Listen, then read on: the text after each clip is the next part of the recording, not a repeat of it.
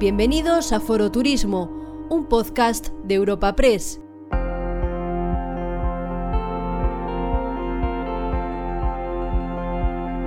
Te damos la bienvenida a una nueva edición de Foro Turismo, la tribuna de referencia del sector turístico. Asís Martín de Caviedes, presidente de Europa Press, es el encargado de presentar y recibir a nuestro invitado de hoy, el consejero de Modelo Económico del Gobierno de las Islas Baleares, Iago Negueruela. Una vez finalizada su intervención, la directora de Desarrollo de Negocio de Europa Press, Candelas Martín de Caviedes, trasladará las preguntas de los asistentes presenciales y virtuales al evento. Eh, Yago, si me permites, voy a hacer una breve reseña curricular tuya. Inmediatamente te paso la palabra que te queremos escuchar con mucho interés. Yago Negruela es nacido en Santiago de Compostela, es licenciado en Derecho por la Universidad de esta ciudad y desde 2008 es inspector de trabajo del Cuerpo de Inspectores de Trabajo y de la Seguridad Social, afiliándose entonces a la Unión Progresista de Inspectores de Trabajo. En el año 2010 fue elegido director general de trabajo de las Islas Baleares y en 2014 fue nombrado árbitro para actuar en reclamaciones en materia electoral de representantes de trabajadores en la empresa y en los órganos de representación del personal al servicio de las administraciones públicas. Miembro del Partido Socialista de las Islas Baleares, el PSIB-PSOE, se presentó por la circunscripción electoral de Mallorca a las elecciones al Parlamento Balear en el año 2015 en julio de ese mismo año, el año 2015, fue nombrado por la presidenta Francina Armengol como nuevo consejero de Trabajo, Comercio e Industria del Gobierno de las Islas Baleares, convirtiéndose en una pieza clave de su administración.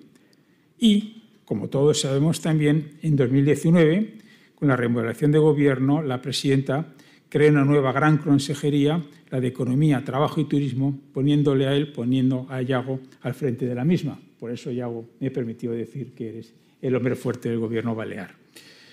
Nada más, muchas gracias de verdad en nombre propio de Europa Press y de los patrocinadores y por favor, consejero, tienes tú la palabra. Adelante.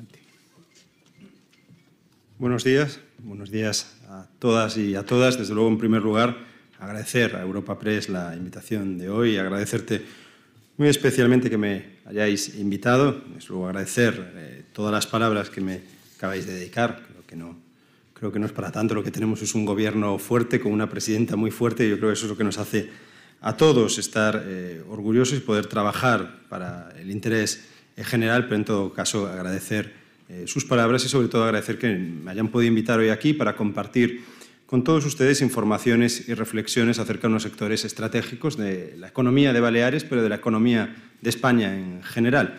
También agradecer a todos los embajadores, eh, autoridades, empresarios, organizaciones eh, sindicales, organizaciones empresariales que también están conectadas y, desde luego, a todos aquellos que nos están viendo, pues agradecer también que hoy nos sigan eh, también telemáticamente a través de las plataformas habilitadas por la agencia para ello. Y permítame que empiece también eh, con, con un tópico, pero que creo que a veces también los tópicos expresan bien lo que uno quiere trasladar. Para mí, estar hoy aquí es, es muy importante. En primer lugar, como consejero de una de las comunidades emblema del sector en España y en Europa. En segundo lugar, porque estamos a la puerta de la feria turística más relevante del calendario nacional, de FITUR, y con la mirada puesta en una temporada que nos plantea retos de altura, retos probablemente como nunca hemos tenido que abordar. Pero el hecho de poder hablarnos y escucharnos hoy aquí y comunicarnos también de forma directa, creo que se debe poner en valor y, por tanto, agradecer poder estar hoy aquí, poder vernos, poder empezar también no solo a vernos de forma telemática, sino también vernos de forma presencial, porque tras 14 largos meses de pandemia, quiero que mi primer mensaje sea, eh, en este caso, pues de poder celebrar que estamos hoy aquí. También, y de forma clara, eh, un recuerdo y consideración a todas las personas que han sufrido personalmente el COVID, aquellas que hemos perdido y aquellas eh, y también a, sus familias. Yo creo que hoy y cada vez que hablamos y cada vez que nos dirigimos en público, yo creo que hay que recordar todos estos 14 meses, las personas que lo han padecido y el acompañamiento a todas las familias de las personas que lo han sufrido, una enfermedad tan complicada como la que nos ha tocado abordar. Pero en todo caso, hoy, si me permiten, lanzaremos un mensaje desde aquí de, optimismo. No, no un optimismo naif o atrevido, sino un optimismo que se basa en distintos ejes y en distintas realidades que consideramos que son ya palpables y que podemos empezar a constatar. Desde nuestras islas, en primer lugar, empezando por unas cifras sanitarias que muchos territorios del Estado y en particularmente en nuestras islas, en Baleares, son positivas y aportan luz. Continuando por la responsabilidad que han demostrado nuestros empresarios y nuestros trabajadores y trabajadoras y sobre todo sus representantes, las organizaciones sindicales y empresariales, por todo el trabajo realizado durante estos meses y por supuesto al conjunto de nuestra ciudadanía. El esfuerzo está dando sus frutos y hemos compartido muchos momentos, muchas decisiones muy complejas, un marco de cogobernanza y por tanto decisiones muy duras que hemos tenido que ir abordando. Pero que teníamos, yo creo que lo más importante son los objetivos que teníamos claro desde el primer momento. En nuestro caso, protegernos mucho para recuperarnos pronto. Hemos antepuesto, por supuesto, el derecho a la salud, como derecho fundamental que es, el derecho a la vida, y después hemos tenido claros que la recuperación en base a una protección sería, en nuestro caso, eh, más rápida si cuanto antes estuviésemos en una buena predisposición. Y sobre todo, con una certeza proyectada por todos los agentes del sector, ya que hay ganas de viajar. Después de 14 meses, vemos cómo los ciudadanos de los principales mercados emisores tienen ganas de disfrutar de unas vacaciones lo más normales posible, como acabamos de comprobar en Alemania, donde la presidenta del Gobierno, Francina Armengol, y yo mismo hemos podido estar con turoperadores, con agencias, con instituciones, y vemos cómo claramente somos el destino preferente para esta temporada y una temporada que esperemos se alargue hasta bien entrado el otoño. Por tanto, este año el optimismo no solo es en empezar la temporada, sino sobre todo en prolongarla más eh, que nunca. Y yo creo que el mensaje hoy, el mensaje más claro que debemos trasladar, es que tendremos temporada. Tendremos temporada y como estamos en un foro de un medio tan importante, me aventuro a decir que llegará más larga, que será más larga que otras ocasiones y también será intensa, será intensa en sus meses centrales. Por tanto, yo creo que tenemos que ser optimistas tenemos que mandar un mensaje claro de que se están haciendo las cosas bien para recuperarnos. Por tanto, estamos en semanas clave, semanas donde ya después de tantos meses hay mucha hay tensión, hay agotamiento, hay ganas de salir, pero que son semanas clave en mantenernos en una situación sanitaria como la que tenemos para, con el ritmo de vacunación que se está haciendo y que se está acelerando, llegar a una temporada donde nosotros ya estamos abiertos y, por tanto, tenemos la garantía de ofrecer un destino seguro al conjunto de Europa, porque Baleares, desde luego, se posiciona la semana que viene en Fitur ante el turismo nacional, imprescindible, pero Baleares es un destino a nivel mundial y, por tanto, nuestro posicionamiento tiene que estar también dirigido a nuestros principales mercados emisores. Conviene recordar que para poder expresar aquí este optimismo basado en hechos, nuestra comunidad ha tenido que hacer muchos sacrificios. Algunos de los que están aquí hoy presentes son plenamente conscientes. Los datos sanitarios que hoy nos avalan no son fruto de la casualidad. Desde el inicio de la pandemia, en el Gobierno siempre hemos apostado por proteger a las personas, empezando por nuestros mayores y por las personas más vulnerables. Nuestro objetivo fue, desde el primer momento, salvar vidas. Y es cierto que somos la comunidad autónoma con la tasa de mortalidad más baja, lo cual yo creo que en estos momentos también orgullosos como sociedad y eh, ese empeño claro, prácticamente nuestra obsesión, lo hemos hecho desde el consenso, tomando decisiones difíciles, decisiones que en ocasiones no han sido populares, que no acaban de ser bien digeridas por determinados sectores de nuestra población y que hay que entender que sea así. Después de tantos meses, de tanto esfuerzo, hay que entender también esa, el no, estar, el no compartir siempre las decisiones que uno toma, pero sabiendo que hay que tomarlas. Y sobre todo agradecer el papel de nuestras organizaciones eh, sindicales y empresariales para poder llevarlas a cabo. Lo hemos hecho siempre guiados por la ética, un concepto que siempre debería acompañar a cualquier eh, político, a cualquier servidor de lo público, escuchando a los expertos sanitarios y sin pensar ni un minuto en cálculos electorales. No son tiempos de visiones estrechas ni cortoplacistas y en este sentido hemos aplicado una desescalada muy lenta por diversas razones. La presencia de la cepa británica, que sufrimos, desde luego, en nuestras islas, en la isla de Ibiza de una forma muy directa en los primeros meses de este año, marcó claramente que estábamos ante un cambio en la propia COVID-19. Cuando vimos nuestros índices subir de una forma exponencial, teníamos claro que teníamos que eh, parar, rebajar, mantenernos para luego poder abrir en, nuestra temporada, en nuestra temporada alta. Es la cepa que ya es predominante, no solo en nuestras islas, sino en el resto de, España, y nos obligó a actuar con mucha mayor cautela, porque solo cuando la, eh, la, enfermedad está situada en esas incidencias bajas es posible controlarla. En esta incidencia baja ahora mismo nos ha de facilitar además que con el proceso de vacunación estamos también no solo controlándola ya, sino prácticamente estabilizada, mientras el ritmo de vacunación sigue, eh, sigue mejorando. En nuestro caso no nos podíamos permitir una nueva ola de contagios. Primero, porque somos unas islas y tenemos una eh, sanidad dimensionada, razonablemente bien dimensionada, pero que no podemos soportar una presión muy alta. Por tanto, eso es un valor que hay que proteger en todo caso. Y después, porque una nueva ola de contagios si viniese a lo largo de febrero, marzo o abril, sería fatal para la temporada de verano. Y yo creo que de la experiencia del año pasado también tenemos todos que aprender. En este caso y este año no podemos dar pasos atrás. No podemos comenzar para después retroceder. Cuando comencemos y cuando comencemos nuestra temporada ya tiene que ser siempre hacia adelante y sin poder eh, permitirnos ni un paso atrás.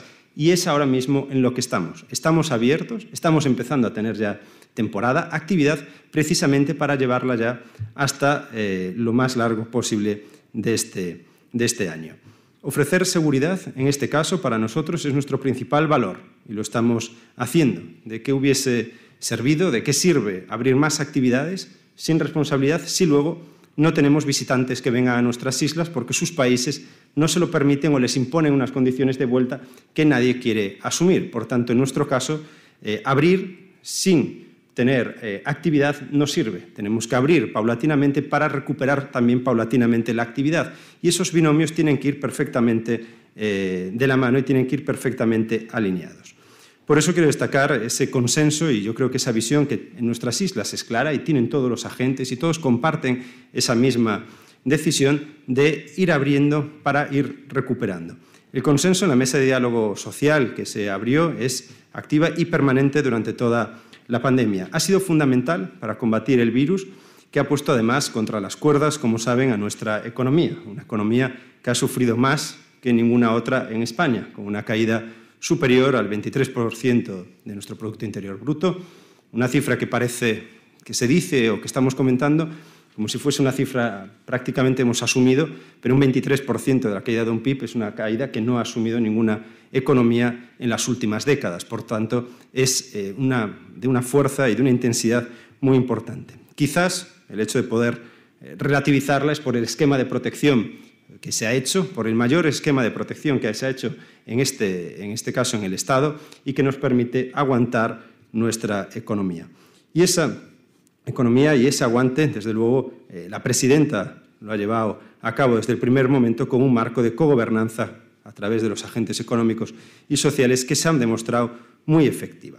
Todas las organizaciones han trabajado de la mano, hemos discutido y hemos tenido que asumir distintas decisiones, pero al final el consenso nos permite demostrar al exterior que somos una sociedad cohesionada y unida. Y en Baleares hemos intentado aplicar lo que, si me permiten, es una suerte de Arcadia democrática en esa línea, que es una autorregulación de una sociedad que consensúa reglas que deben regir su presente y su futuro inmediato.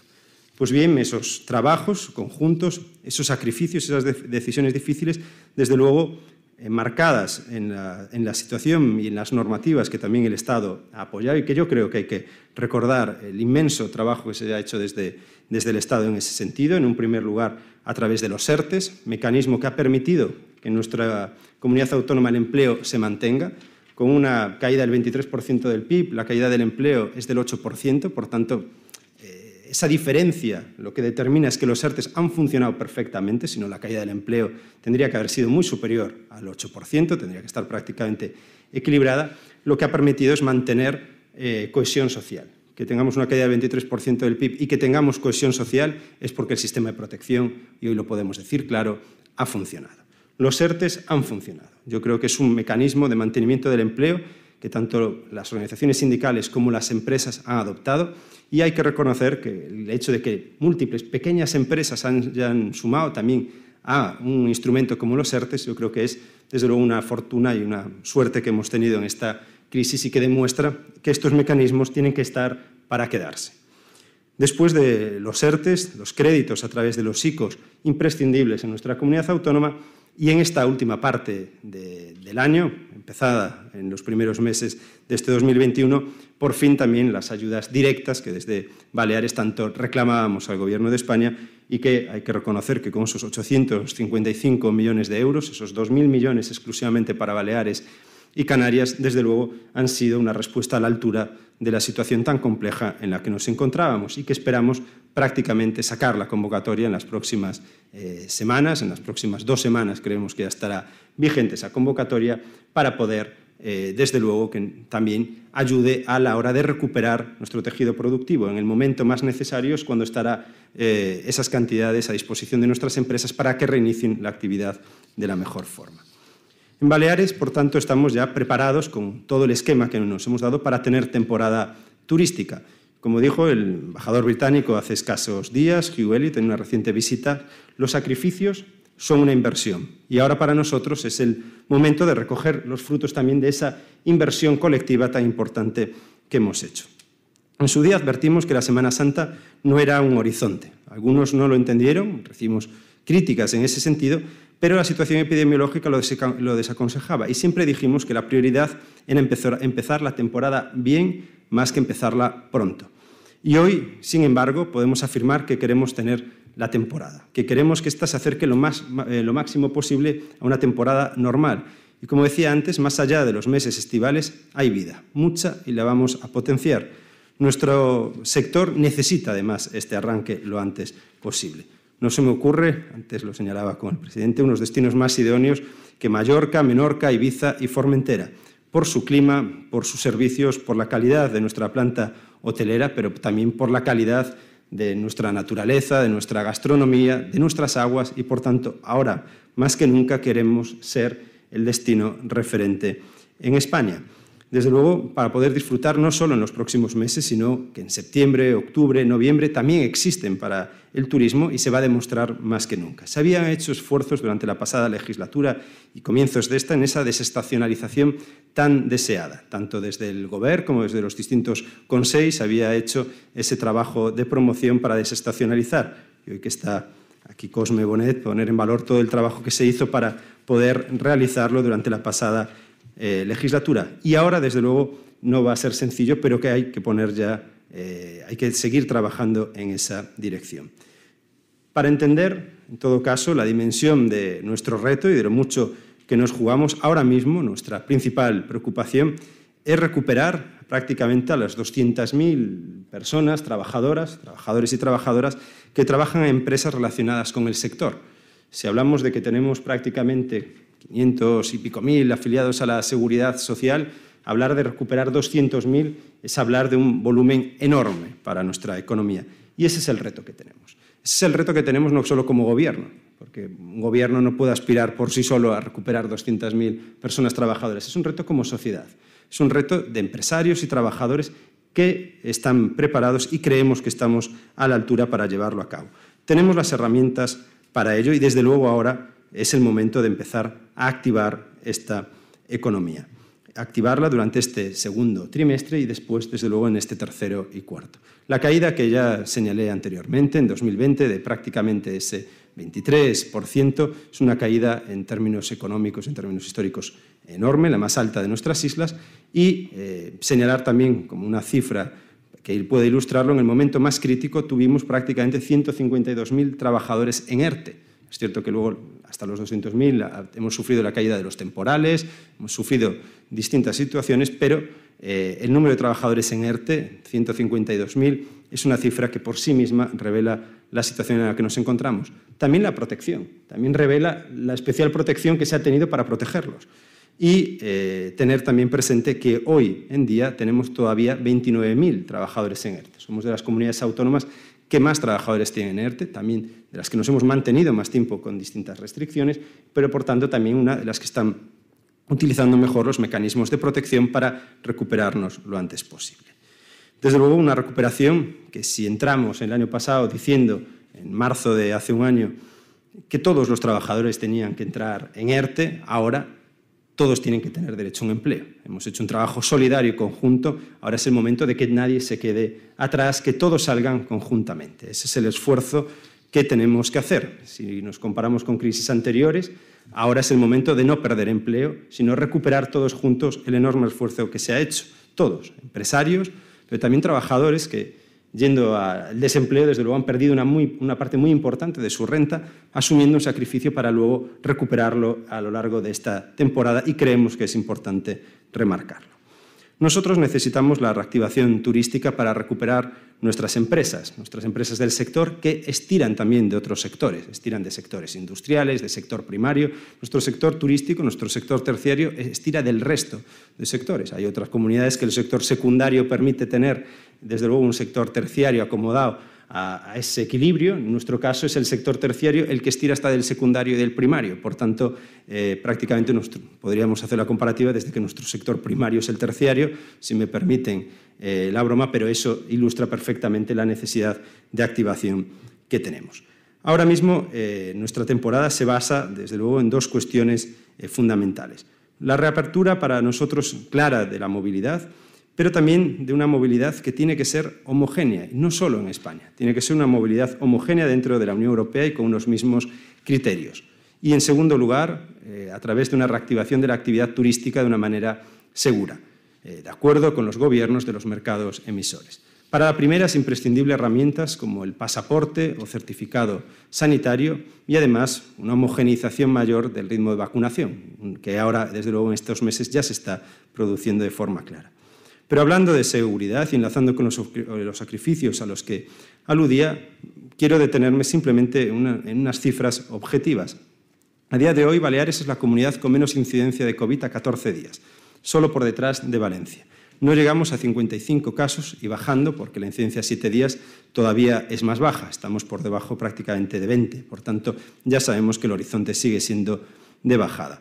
Para que se hagan una idea, Francia está rozando los 400, Italia 234, Alemania 259. Pero si hablamos de destinos competidores, no de mercados emisores, Túnez en 170, Turquía supera los 450 casos por cada 100.000 y Croacia supera los 480. Creo que las cifras no admiten comparaciones y sobre todo, y es muy relevante en un momento que precisamente la incidencia acumulada está marcando las reglas del juego, lo hemos visto con el Reino Unido, es la incidencia acumulada la que todavía marca las reglas del juego, nos permite estar abiertos, nos permite comercializar nuestro producto. Somos de los pocos abiertos y eso da seguridad al sector porque no es lo mismo comercializar ahora o para futuro estando abiertos que comercializar estando cerrados. Esa diferencia es que parece obvia, pero está marcando claramente las, expectativas de nuestras islas. Para eso es básico eh, tener un entorno seguro es lo que hemos ido a presentar a Alemania. No solo las cifras sanitarias, sino las medidas que se están articulando desde la Consejería de Salud eh, de nuestras islas, trabajadas con la Mesa de Diálogo Social, trabajadas con el resto de consejerías para tener guías de actuación en materia de COVID en todos los sectores de la cadena de valor, tener un sector preparado, tener formación, tener control de aforos, tener estrategias de ventilación, de purificación, tener pruebas diagnósticas a disposición de las empresas, de los trabajadores, de las trabajadoras. Sabemos que las empresas están haciendo ese esfuerzo. Tener eh, hoteles puente, tener seguros de repatriación, tener, por tanto, todo un paquete de seguridad, lo que hemos llamado el Safety Pack, para disposición de eh, de nuestras empresas, de nuestros trabajadores y también de consulta por parte de nuestros principales mercados. Hemos posicionado nuestra página, nuestro portal web, ilesbalears.travel, para que se vea la situación de cada una de nuestras islas de forma diferenciada, para que se vea las restricciones que hay en cada una de nuestras islas, para que se vea lo que se puede hacer. Ahora mismo, en nuestras islas, si nos vemos a nuestros principales mercados emisores, pues desde luego un nivel que, aunque en España parezca de restricción, en el exterior es lo contrario. Nosotros en Alemania, que hemos estado con unos niveles de restricciones impresionantes, al igual que sucede en Reino Unido, que sucede en otros destinos, nosotros tenemos abierta nuestra restauración, en terraza, una posición importante, con destinos como Turquía y Túnez en una situación compleja, que tienen millones de camas para la temporada de verano, en una situación que de momento no están abriendo. Por tanto, nosotros estamos compitiendo en una comercialización que esperemos eh, se ponga de manifiesto a lo largo del verano. y que, por tanto, eh, ahora mismo, pues prácticamente, si fuésemos a la Unión Europea, Grecia sería un competidor, una situación que todavía tiene que mejorar, pero con una oferta de camas muy inferior incluso a las propias islas eh, Baleares. Toda Grecia tiene muchas menos camas que todo Baleares, bastantes menos, bastantes miles menos. Por tanto, eso da, eh, da la sensación de que eh, mientras nosotros mantengamos esta desescalada y estando abiertos, tendremos una mejora progresiva para las próximas semanas. Y luego, porque en un momento, en todavía en una situación de COVID clara, el hecho de estar a 2,5 horas de avión es clave, es decir, será un año de destinos cercanos. Yo creo que todos vemos que será más destinos cercanos que destinos de, largo recorrido a nivel mundial por los que apuesten los turistas en este verano. Apostarán por destinos de confianza, de seguridad. Para los alemanes o para los ingleses nosotros somos un destino de confianza porque prácticamente todas las generaciones han pasado por nuestras islas. Por tanto, hay que ir hacia ese sentido. Y por último, y ya voy terminando también una estrategia que tenemos que ver las oportunidades que tenemos. Tenemos que ver la oportunidad de diversificar también mejor nuestra economía. Nuestro principal sector es el turismo y lo seguirá siendo. La apuesta del Gobierno por el sector turístico es clara. Ahora estamos trabajando todos juntos en recuperarla. Eso no quita que no tengamos también que aprovechar ahora la, la inyección de fondos europeos para diversificar mejor nuestro modelo, en muchos casos con sinergias con el sector turístico. Tenemos que tener capacidad para tener, ser de los mejores del mundo en tecnología asociada al sector turístico. Ya empezamos a serlo, pero apuntalar más, desde luego, esas herramientas. Tenemos también que apostar por distintas industrias que puedan establecerse en nuestras islas. Ya lo hicimos con la eh, con la naval, con la reparación y mantenimiento de embarcaciones recreativas, pero tenemos que seguir profundizando en ese sentido. Tenemos que apostar por una formación para nuestros trabajadores y trabajadoras más, eh, una cualificación mayor, sobre todo en la formación profesional y en la formación profesional dual, muy adaptada temporadas como la nuestra, donde tienen que permitirse formarse y trabajar durante, eh, teniendo claro las temporadas turísticas que tenemos. Tenemos que, por tanto, aprovechar para diversificar y mejorar. No podemos permitirnos depender de un sector que si cae un 23% nos deja en una situación tan expuesta como la que tenemos. Eso no quita que ahora mismo lo tengamos que recuperar lo más rápido posible. Y eso lo tenemos que hacer de forma conjunta. Tenemos que pactarlo de forma conjunta y tenemos que utilizar todos los recursos en ese sentido y en esa apuesta estratégica para el futuro. Porque para nosotros, y ahora mismo es clave eh, y es claro, el turismo es nuestro motor, es el motor de presente y seguirá siendo el motor de futuro. Lo que tenemos es que añadirle más piezas a ese, a ese motor para tener un modelo económico más sólido y más sostenible. Y desde luego una apuesta, y yo creo que el COVID lo marca, y con esto sí que termino, por un turismo sostenible hablando de turismo, nuestro turismo tiene que ser un turismo sostenible, una apuesta cada vez mayor por las energías eh, renovables que ya están haciendo nuestras principales empresas, una adaptación a un tipo de turismo que querrá más meses del año, más, quizás apostar por una mayor capacidad eh, de gasto, por, más, por un por un medio ambiente más protegido, cada vez es un mayor valor la protección del medio ambiente. Nosotros somos referentes, nosotros tenemos la oportunidad de demostrar, de presentarnos como unas islas sostenibles al mundo, por tanto, como ser vanguardia de distintas tecnologías y energías a nivel mundial en nuestras islas y esa es la apuesta que tenemos que hacer de presente y de futuro. Cuidar nuestras islas seguirá siendo nuestro principal valor. A eso nos tenemos que dedicar. A eso tenemos que seguir haciendo todos los esfuerzos y ahora mismo eh, todo el trabajo que estamos poniendo desde, desde el Gobierno. Y desde luego, y termino eh, con una apuesta clara por la recuperación ahora mismo a corto. Nuestros trabajadores y trabajadoras eh, lo necesitan, nuestra economía lo necesita, nuestras empresas lo necesitan. Todos los esfuerzos y sacrificios que se han hecho este año tienen que servir para algo, pero ese algo tiene que servir en esta temporada. Creemos que estamos preparados, lo estamos, lo estamos viendo, apostamos por tener esa temporada y seguro que el esfuerzo colectivo del conjunto de nuestra ciudadanía eh, tiene su resultado y lo veremos en las próximas semanas y lo veremos al final de esta temporada que ya está a las puertas eh, ahora mismo. Muchísimas gracias.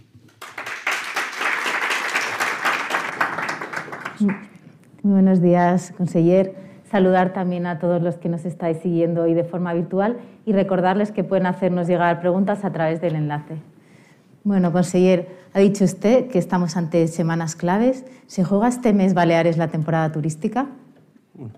nos lo llevamos jugando los últimos meses. ¿no? Yo creo que desde, desde enero que vimos cómo subíamos nuestra incidencia y decidimos tomar decisiones primero sanitarias, primero de protección, pero luego también económicas. Es decir, nosotros la protección y las medidas que hemos tomado nos tienen que permitir llegar ahora. Y por supuesto este mes es clave. Si en mes de mayo, que la vacunación está aumentando mucho, mantenemos la incidencia acumulada controlada mientras se sube la vacunación, no tendremos esos picos, esas, esas olas. Nosotros no hemos tenido cuarta ola, tuvimos tercera, pero no hemos tenido cuarta.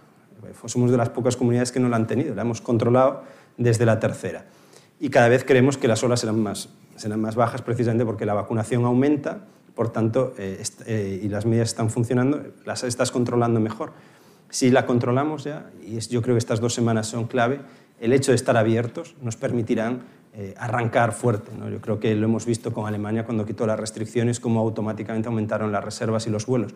Y estamos viendo cómo el mes de junio y julio se, se prevén que pueden ser buenos. Por tanto, sí, estamos en un momento clave. Eh, habla de previsiones, ¿puede darnos algunas cifras? No, yo creo que hemos dado tantas cifras este año que yo creo que es mejor intentar ser cautos, ¿no? porque eh, también yo creo que todos hemos visto que hay que ser serios y responsables. Generar expectativas es... Nosotros preferimos ser más moderados. Yo creo que debemos ser responsables, explicar a la ciudadanía la situación, pero tampoco decir va a ser como remitirte a otros años. No. Nosotros lo que tenemos que tener es temporada para que 200.000 personas se incorporen a sus puestos de trabajo y ese es el esfuerzo que tenemos que hacer. Por tanto, eh, no daremos cifras. Ahora vemos que nuestros indicadores eh, son positivos y yo creo que marcan claramente que tendremos temporada. Muchas gracias. Ha hablado usted mucho de los visitantes de Reino Unido y de Alemania. Justo ayer la ministra de Asuntos Exteriores culpaba a la Comunidad de Madrid de que Reino Unido no nos hubiese incluido a España en, su lista verde. ¿Comparte esa opinión?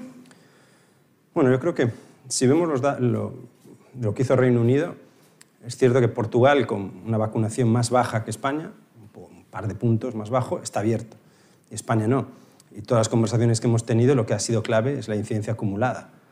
Porque ellos ponen muy en relieve el retorno al Reino Unido. Ellos lo que quieren protegerse es de cualquier posible cepa. Por eso han abierto muy pocos países, que estuviesen muy bien. Nosotros eh, tenemos que demostrar que somos capaces de controlar eh, el virus. Yo creo que incidencias acumuladas de la comunidad autónoma más poblada, en este caso Madrid, trastocan la media española. Es cierto que también está en una situación compleja. Yo lo dije como portavoz, parece que solo dijimos Madrid, dijimos Euskadi también, hay otras comunidades autónomas pero que la más poblada marque una pauta tan alta eh, es importante. Dos, que la utilización a veces de la marca España desde Madrid también perjudica si estás mal. Yo creo que nadie tiene que apropiarse qué es España. España es un conjunto de territorios. Madrid forma parte de España, pero no es solo España-Madrid. Y yo creo que es importante también trasladarlo, porque la proyección exterior, lo que vimos el sábado pasado, las imágenes que dieron la vuelta al mundo, nosotros en Alemania fue de lo primero que nos preguntaron, qué había pasado ese fin de semana pues en Madrid, en Barcelona, en otras situaciones, con imágenes que luego todos condenaron. Lo que no puede ser es alimento una idea y luego condeno cuando, cuando nos pasamos. No, yo creo que hay que ser serios y rigurosos. Estamos en un momento clave. Y la seriedad a veces se traduce en, en tomar decisiones complejas y que no toda la población está dispuesta a asumir o que tiene unas ganas que hay que intentar también frenar por el bien común. Y yo creo que aquí eh, la Comunidad de Madrid tiene que eh, trabajar de una forma por el interés general mayor de lo que se dice. Ni es España, ni representa todo lo que es España, es una parte de ella. Tenemos que trabajar todos juntos en que la proyección exterior también permita que nuestras islas eh, se abran con independencia de lo que pase en la península.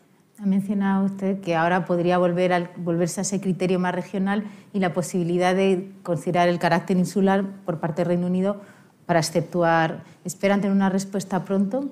con, con los dos ministerios se hizo un trabajo importante en ese sentido se comunicó nuestras incidencias. El Reino Unido está en contacto con nuestros servicios públicos, con nuestro servicio de salud directamente, eh, a través de su, del propio gobierno británico. Se han dado todas las facilidades. Ellos son islas también, por tanto, saben, la importancia, eh, saben las diferencias y las peculiaridades de los territorios insulares. Esperemos que sí. Lo hizo cuando estaba dentro de la Unión Europea. Permitió abrir Portugal, Canarias en la última parte del año, asumiendo el criterio de la Unión, como también lo, como ahora ha hecho Alemania o Holanda. Por tanto, esperemos que esos esfuerzos diplomáticos den sus frutos. Pero es una decisión que depende del, Reino Unido el esfuerzo diplomático se ha hecho, la información la tienen, conocen la incidencia acumulada, conocen lo que somos capaces de hacer, estamos mejor que, ellos, por tanto, eh, esperemos tener una respuesta positiva. Ahora, la responsabilidad es del Reino Unido, no es de, no es de España. Otro mercado fundamental, el mercado alemán, usted se ha referido a ese viaje, a las medidas anunciadas, el Safety Pack, que incluye también este seguro de repatriación. ¿Puede tener un riesgo de fomentar conductas menos prudentes por parte de los visitantes ese seguro? No, es, es un complemento a aquellos paquetes vacacionales que no lo incorporen.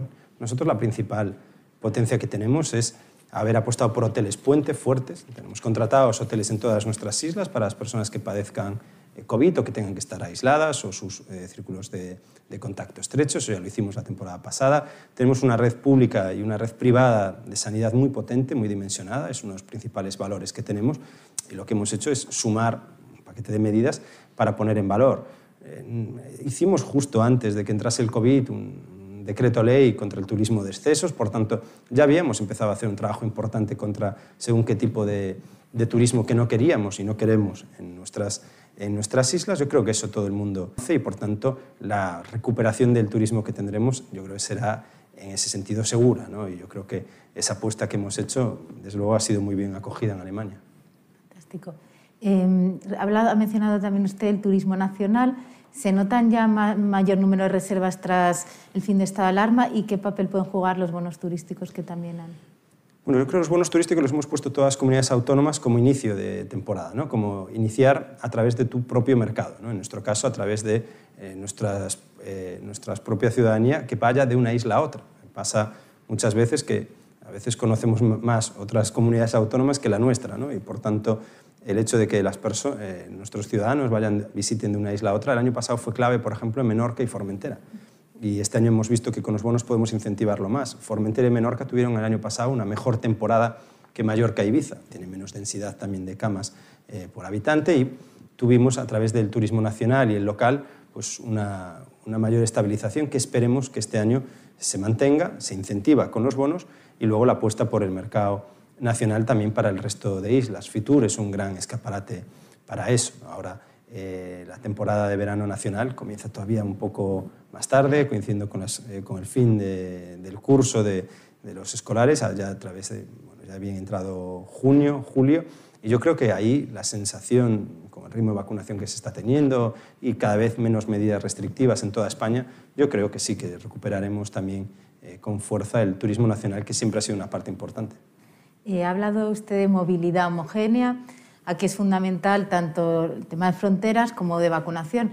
Eh, hemos visto cómo se ha anunciado que para junio, confirmó esta semana la ministra de Industria, Reyes Maroto, estaría el pasaporte COVID, pero otros países ya están adelantando anuncios de aperturas de fronteras o también de programas de inmunización muy focalizados en el sector. Estoy hablando de Italia, de Grecia. ¿Hay un riesgo de que nos quedemos atrás? ¿Algo ha mencionado usted de los competidores?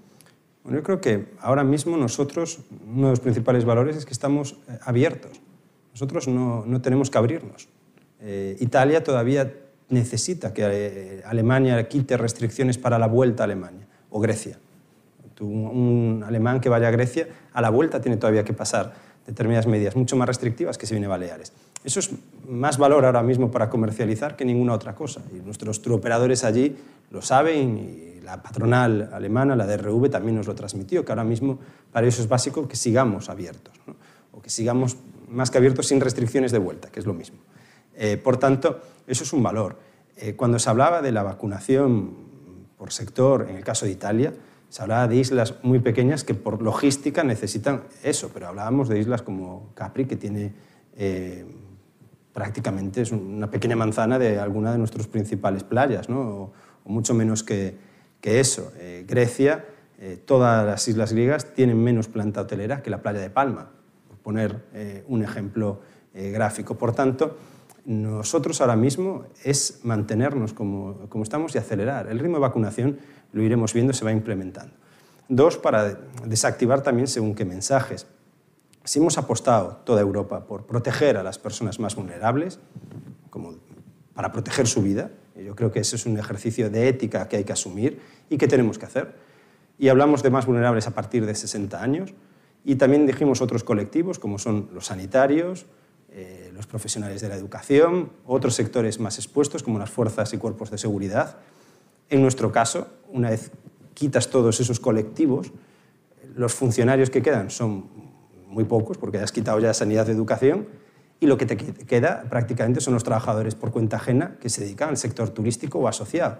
Y dentro del sector turístico, nosotros, lo dije una vez, sin, sin querer ser crítico, nosotros no somos República eh, Dominicana, que se puso de ejemplo, que tiene un modelo más de resort. Nosotros tenemos, ¿qué, ¿qué, es trabajador del sector turístico? El de un pequeño restaurante de playa es sector turístico. El de un comercio de playa es sector turístico. El del transporte discrecional es sector turístico. Pues eso es prácticamente toda nuestra población que queda por vacunar por cuenta ajena una vez quitas los colectivos prioritarios. Por tanto, estamos vacunando. Ahora, cuando empecemos con población general, empezamos con sector turístico porque es nuestro sector principal. Por tanto, yo creo que no hay que intentar hacer competencia entre sectores cuando prácticamente todo depende del mismo sector. Vale. Siguiendo ya por, por terminar con el tema de la vacunación, ¿cree que han alcanzado un nivel de vacunación?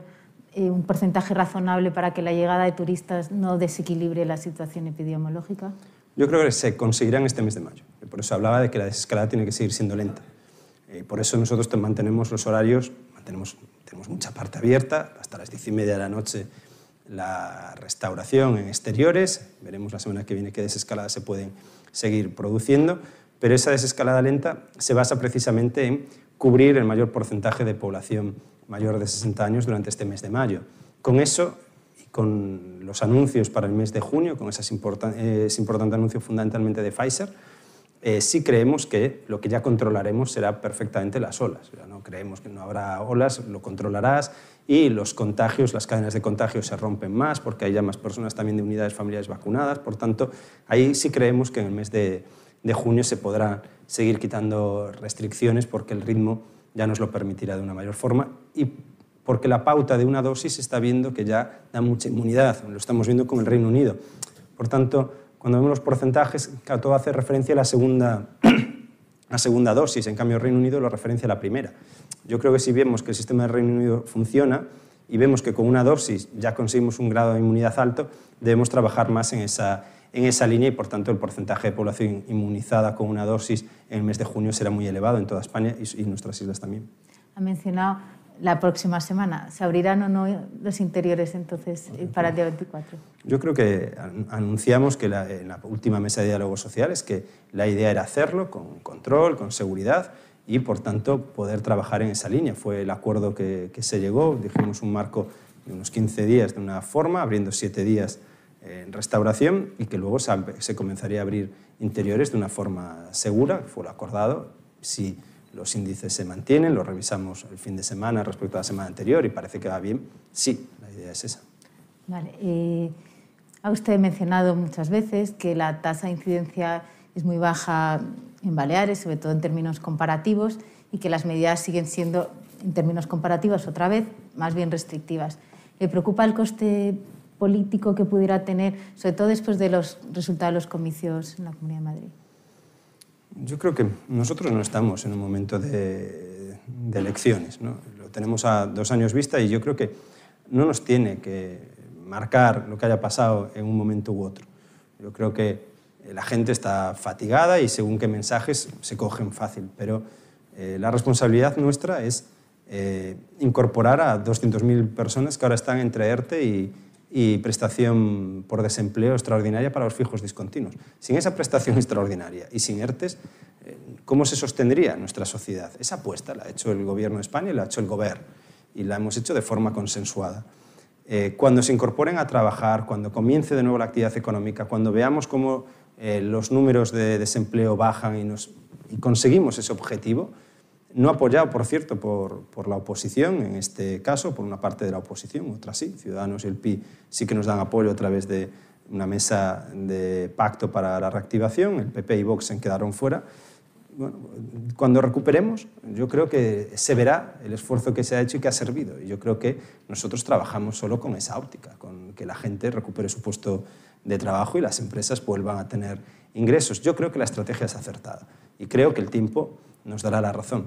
Y después hay una cosa que yo creo que es básica. Eh, nosotros para todos los que estamos en el equipo de gobierno. Que la tasa de mortalidad sea la más baja de España para nosotros es importante.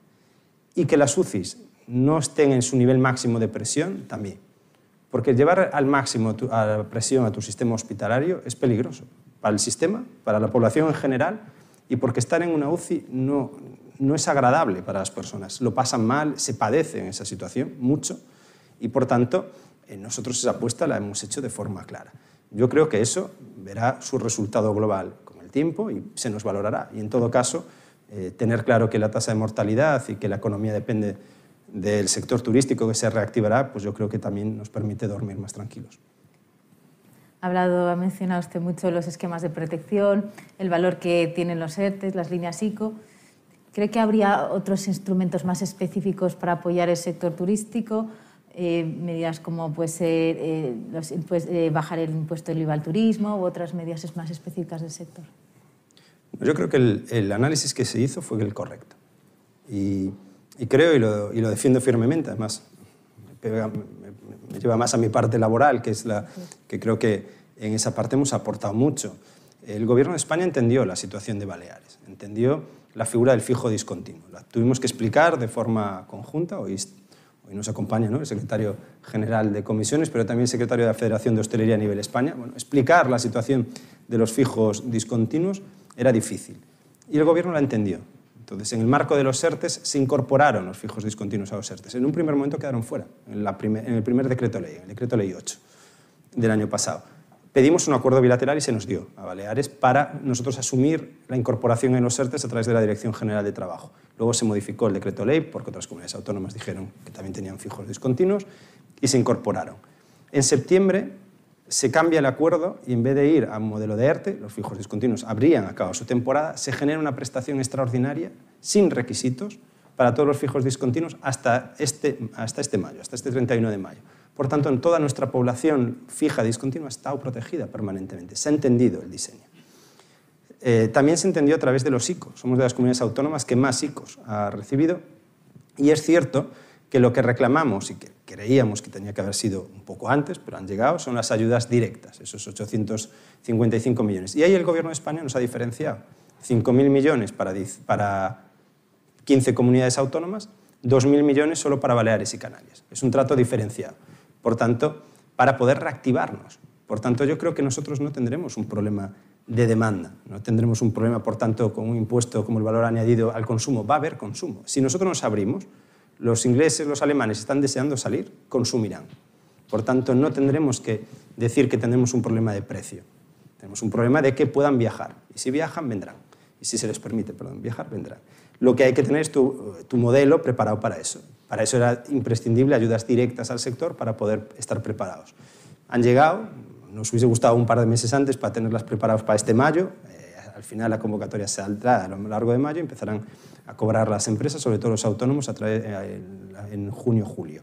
Por tanto, llegan y nos hubiese gustado un poco antes. Yo creo que el esquema en general, de todas formas, es el mayor esfuerzo que se ha hecho nunca por tener un sistema de protección que tenga todos los pilares. ERTE, ayudas a través de ICOs y ahora ayudas directas. Yo creo que eso también hay que ponerlo en valor. Muchas gracias. Ha mencionado también el nuevo modelo turístico, más sostenible. Eh, están también los fondos europeos, que usted también ha mencionado. ¿En qué proyectos específicos tiene alguna idea que se van a destinar estos fondos de cara a la modernización del sector? Nosotros la apuesta que hacemos desde la Consellería, en el último cambio de gobierno se creó una Consellería para Fondos Europeos, que es la que hace una coordinación superior, pero en el caso nuestro, de, de modelo económico, de turismo, es cierto que la apuesta a través de, Mm, a través o de forma conjunta con una fundación de la que participa el gobierno, como es Impulsa, con la patronal, y, pero también consensuada con el resto de agentes, es por un modelo que lo que haga es que mejoremos la competitividad turística a través de, un eje como es la circularidad. Y por tanto, que el eje de la circularidad sea el eje que haga eh, modernizar nuestra planta hotelera y mejorar la competitividad a través de ese eje, a través de, esa fundación lo hemos, eh, estamos haciendo el diseño macro, cómo queremos que se vaya transformando, porque un modelo circular es un modelo desde luego mucho más sostenible, integra más que la propia sostenibilidad en sí mismo y por tanto los fondos los iremos redirigiendo ahí. Estamos esperando con el Ministerio de Turismo ver cómo quedan los planes de sostenibilidad para las comunidades autónomas. Estamos discutiendo según qué aspectos de esos planes. Nosotros tenemos 100 millones, eh, independientemente del reparto que se haga a todas las comunidades autónomas por el hecho de ser comunidad insular, y eh, tenemos que acabar de casar eh, ese, esquema de, nuestra, de esos 100 millones con lo que venga de los planes de sostenibilidad del Ministerio para apuntalar un, modelo que tiene que ir a, claramente a la circularidad y a la sostenibilidad. ¿no? Yo creo que aquí tenemos experiencias en Playa de Palma, en destinos maduros, en, tenemos que también una apuesta clara por, por Magaluf, por San Antonio en Ibiza, por Calamillor. Bueno, hay distintos, eh, distintas zonas que requieren eh, una adaptación, ¿no? como destino maduro que son, y por tanto una adaptación a un modelo que yo creo que cada vez tiene que ser más, más sostenible y más, eh, más, desestacionalizado. En, este plan de transformación eh, se prevé eh, un impuesto verde a los billetes de avión. Como comunidad insular, ¿cómo valora? No, yo creo que eh, aquí sí que, y yo creo que con el conjunto del sector lo tenemos, yo creo que todos eh, claro, eh, tiene que haber eh, excepciones a las islas, o, tiene, o no puede ser un agravio para las islas. Eh, puedo entender que con una inversión como la que ha hecho España o la que ha hecho Francia en su red ferroviaria de alta velocidad, eh, se prioricen lo, los movimientos a través de, de, ferrocarril o a través de otros medios de, de transporte que consumen, bueno, que tienen un consumo menor. Ahora, en el caso de las islas, nuestro único método de transporte es el, es el avión, de forma masiva. Tenemos también el barco, que está haciendo cambios importantes, el sector naval. Con, eh, el otro día vimos cómo Balearia presentaba un, un, barco impulsado a gas, un barco ya de un tamaño muy importante, es decir, el propio sector naval está haciendo cambios importantes, el sector aeronáutico tiene que hacerlos también en métodos menos eh, contaminantes, pero eh, yo creo que en nuestro caso no cabe grabar al sector aéreo porque si no sería una merma o tendría que buscarse una solución para que no se mermase la competitividad de nuestras islas en paralelo. Yo creo que excepciones tiene que haber como en todo. Hablando de puertos y aeropuertos, ustedes han defendido que hubiera mayores controles. Justo ayer, un poco relacionado con esto, eh, la presidenta de la Comunidad de Madrid en Funciones eh, anunció que quería proponer la creación de una comisión de investigación para Barajas. ¿Cómo valora esa propuesta? Bueno, yo creo que ahora mismo estamos, yo creo que todos deberíamos estar pensando en, en cómo mejorar nuestra situación, en cómo prepararnos para la activación y luego, por supuesto, eh, valorar cómo se ha hecho la gestión global. ¿no? Yo creo que la gestión global no viene marcada solo por eh, los puertos y los, y los aeropuertos o, o, las redes de, de carreteras, ¿no? también vienen cómo has gestionado tú dentro. Una vez tienes tú dentro eh, el COVID, ¿qué has hecho para controlarlo mejor? Yo creo que eso me imagino que se lo está valorando ya la Organización Mundial de la Salud a nivel mundial, que se ha podido mejorar. Ahora yo creo que eh, lo que lo tiene que marcar es el control que también que tú hagas. Nosotros el control se basa en control de puertos y aeropuertos con el Estado y las medidas que hemos adoptado en nuestra comunidad autónoma. Yo no, no valoraré lo que dice o quiere hacer otra comunidad autónoma. Está en su ámbito eh, de responsabilidad y yo creo que respetaré cualquier comentario o decisión que, que al respecto.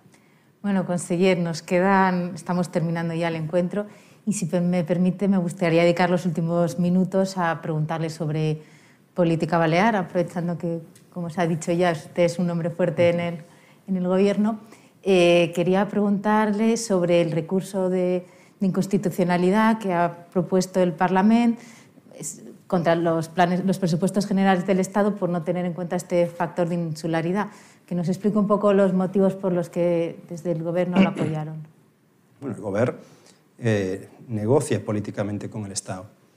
Preferimos la vía política a la vía jurídica. Para eso somos, nos han elegido, ¿no? para apurar las opciones políticas. Y yo creo que en este momento eh, siempre lo he defendido y por tanto creo que también hay que reconocerlo eh, nosotros tenemos un modelo que ahora mismo el Estado pues, ha asumido la prestación extraordinaria de los fijos discontinuos. Por tanto, es una cantidad de miles de millones de euros enorme. La protección de los ERTES a nosotros es una protección que nos da cobertura social. Entonces, yo creo que más que de la discusión de lo que hace España en un factor o cuánto para una situación ordinaria, que sería una discusión que tenemos que tener con el gobierno de España, y así lo hemos dicho, que tiene que ser una financiación más justa, un modelo más justo y que se tiene que cumplir con nuestro régimen económico. Lo cierto es que ahora estamos en una situación extraordinaria y las prestaciones están funcionando y ahora mismo, mientras se presentaba ese recurso, el Gobierno estaba negociando eh, las ayudas directas. Tenemos 855 millones de ayudas directas para nuestras empresas. Eh, esa cantidad, eh, creo que bien negociada por, por nuestra parte y bien reconocida por el Gobierno de España, creo que ahora mismo las empresas están más pendientes de que podamos agilizarlo lo máximo posible que de cualquier recurso que se pueda presentar, que creo que es más titular que se puede conseguir que la negociación real que tenemos que llevar a cabo. Y ya para, para terminar, le quería preguntar sobre el, el, el, gobierno coalición que tienen, si este pacto se prevé que continúe a lo largo de todo el resto de legislaturas, si hay algún riesgo, y también un poco si hay algún aprendizaje a extraer para nivel, a nivel nacional. Nosotros yo creo que tenemos experiencia de pacto siempre. Siempre que ha gobernado la izquierda en Baleares lo ha hecho pactando. Nunca ha habido mayorías absolutas de fuerzas progresistas. Por tanto, eh, la alternativa solo era de pacto. Eh, eso yo creo el tenerlo tan claro desde siempre ha permitido que la, segunda, la pasada legislatura, que es la primera vez que se repite, es la primera vez además que el Partido Socialista gana las elecciones eh, de forma clara, pues ha hecho que la sociedad lo entienda y que pactar también nos permite mejorar. Es decir, no es lo mismo pues, la sensibilidad que puede tener MES hacia unos temas, la sensibilidad que pueda tener Podemos o la que pueda tener el Partido Socialista, que sumada estamos viendo que dan resultados. Y eh, nos ha permitido revalidar, por tanto es una mayoría sólida. No hemos tenido eh, prácticamente ninguna fisura, fisuras no hemos tenido, discusiones siempre. Y que los medios puedan tener, hombre, yo creo que también en un gobierno de coalición pues tiene que haber discusión y eso los medios tienen que también saber recogerlas y bueno, yo creo que eh, todo el mundo eh, lo puede percibir, pero lo que tiene que dar claro es que la línea de gobierno es clara, está pactada en unos acuerdos que se están cumpliendo y es estable. Por tanto, nosotros no tenemos ningún riesgo de, en la coalición. La estamos, yo creo que llevando muy bien. Yo creo que ahí el papel de la presidenta, con una forma de gestionar siempre basada en el pacto, con otras fuerzas políticas, pero también con los agentes sociales y económicos, entenderlo también como lo, tiene ya Clara, sin estridencias, sin grandes eh, titulares que marquen por dónde tenemos que ir cada uno. Yo creo que esa forma tranquila eh, de gobernar, pero teniendo las ideas claras, nos está permitiendo llevarlo bien y, por supuesto, no tiene, no tiene ningún riesgo nuestro gobierno. Bueno, pues Tampoco hay alternativa a nuestro gobierno. bueno, pues con estas reflexiones nos quedamos. Muchísimas gracias, conseller, por acompañarnos hoy. Muchísimas gracias a todos los que nos estáis siguiendo hoy, ya sea de forma presencial o de forma virtual, y hasta la próxima. Despedimos esta entrega de Foro Turismo invitándote a descubrir el resto de episodios de este podcast, así como los distintos programas de nuestra red a través de Europa Press barra podcast. Recuerda que puedes encontrar todos ellos en las principales plataformas de podcasting.